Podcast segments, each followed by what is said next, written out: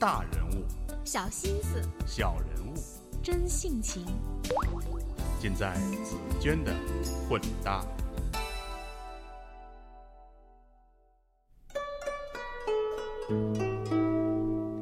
我是紫娟，各位好。快过年了，用微信发红包当然很潮，不过纸质的立式风可能更有年味儿，尤其是手工绘制的立式风，既有古早味儿，又不乏时尚感。今天故事的主人公就是一个玩纸的人。昨天晚上，我第一次去北京服装学院，这个我国时尚设计领域的最知名高校。没有美女模特学生迎面出现，但在包豪斯风格的艺术楼，我见到的造型系老师李栋却比想象中阳光帅气。灰色的毛衣外套，黑色裤子，蓝色皮鞋的着装随意精致，丝毫没有突兀的所谓艺术气息。李栋引领我们进入温润雅致的传习馆。北京服装学院一年前成立传习馆，取天工开物的初意。既求师民间，又要传承好手艺，研习真学问。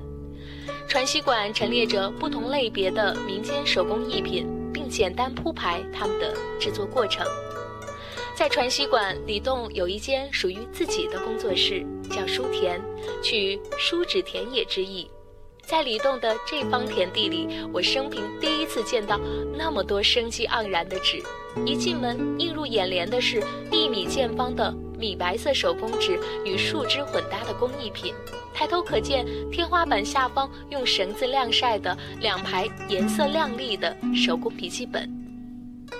而最吸引我们的是李栋的八宝箱抽屉，里面分级陈列着琳琅满目的纸张以及手工制作。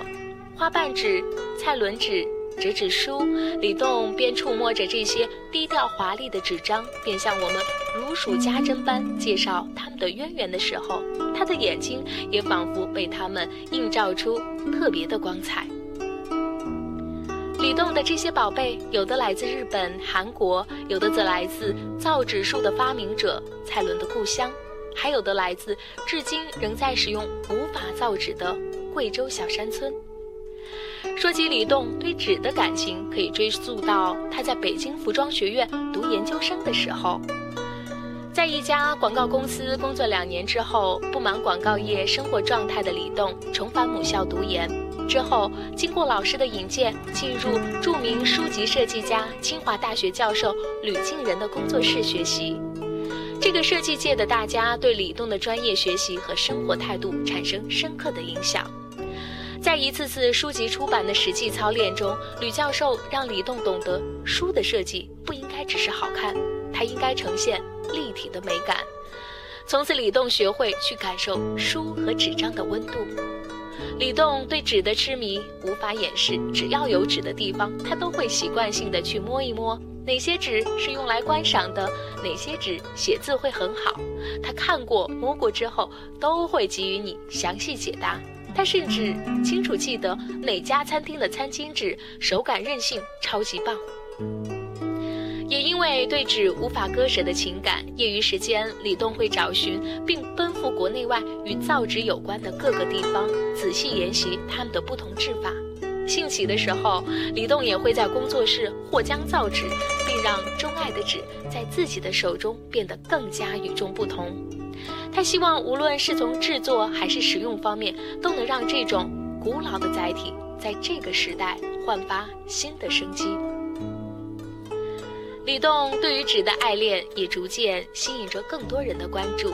暑期，他曾经开设学习班，教那些喜欢传统文化并渴望与纸有场对话的人们亲手制作纸质物品，反响不俗。近八零后的李栋出生在湖南株洲，搞机械的爸爸是个书迷，家里汗牛充栋。耳濡目染下的李栋在不觉间爱上阅读，爱上书。小时候因为活泼好动，李栋被妈妈送去学画画练习定力，他就真的可以在画室安静地坐上一整天。几十年过去，一个自小从画布中学会静心的大学老师李栋。也试图引领喧嚣都市中的人们徜徉在书纸田野中，细品生活的滋味。好吧，这期的内容分享就是这样。那下面我想要说的是，羊年将至，李栋也在这里特别给紫娟的混搭传播的读者和听友们送出他手工绘制的立式风。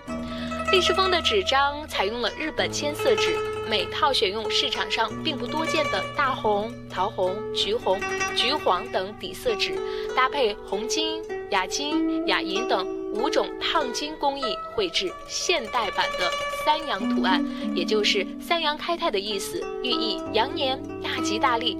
总之，这是我个人见了就不想送人的市场孤品历史风。那么送礼的要求就是转发这期推送，并说出你的转发理由，当然也要在我的微信公众账号上，也就是紫娟的混搭传播，留下你的详细邮寄地址。那么就会有三位朋友分别得到一套四种颜色的立式风，这份匠人用心的羊年礼物。好吧，这一期所有的内容分享就是这样，感谢你的收听。如果想要阅读这篇文章的详细内容，还请关注我的微信公众账号“紫娟的混搭传播”。如果喜欢这期节目或者喜欢这期推送，还请记得分享到你的朋友圈。感谢收听，拜拜。素配勾勒出情话，笔锋浓转淡，平生描绘的牡丹，一如你初妆。冉冉檀香透过窗，心事我了然。宣纸上走笔，至此刻一半。釉色渲染仕女图，韵味被私藏。而你嫣然的一笑，如含苞待放。你的美一缕飘散。去到我去不了的地方。天青色等烟雨，而我在等你。炊烟袅袅升起，隔江千万里。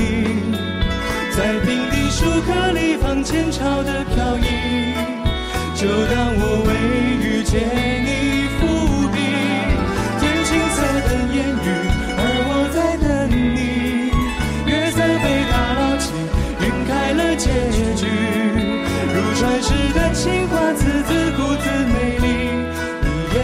笑意。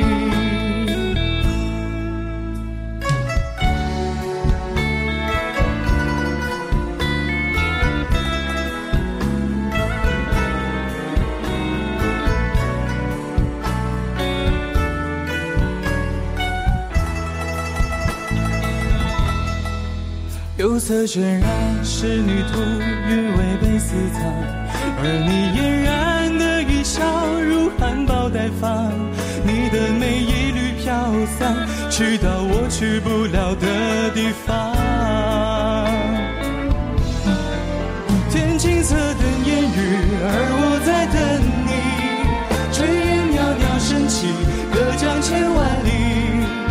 在平地书河里放前朝的飘逸，就当我未遇见你。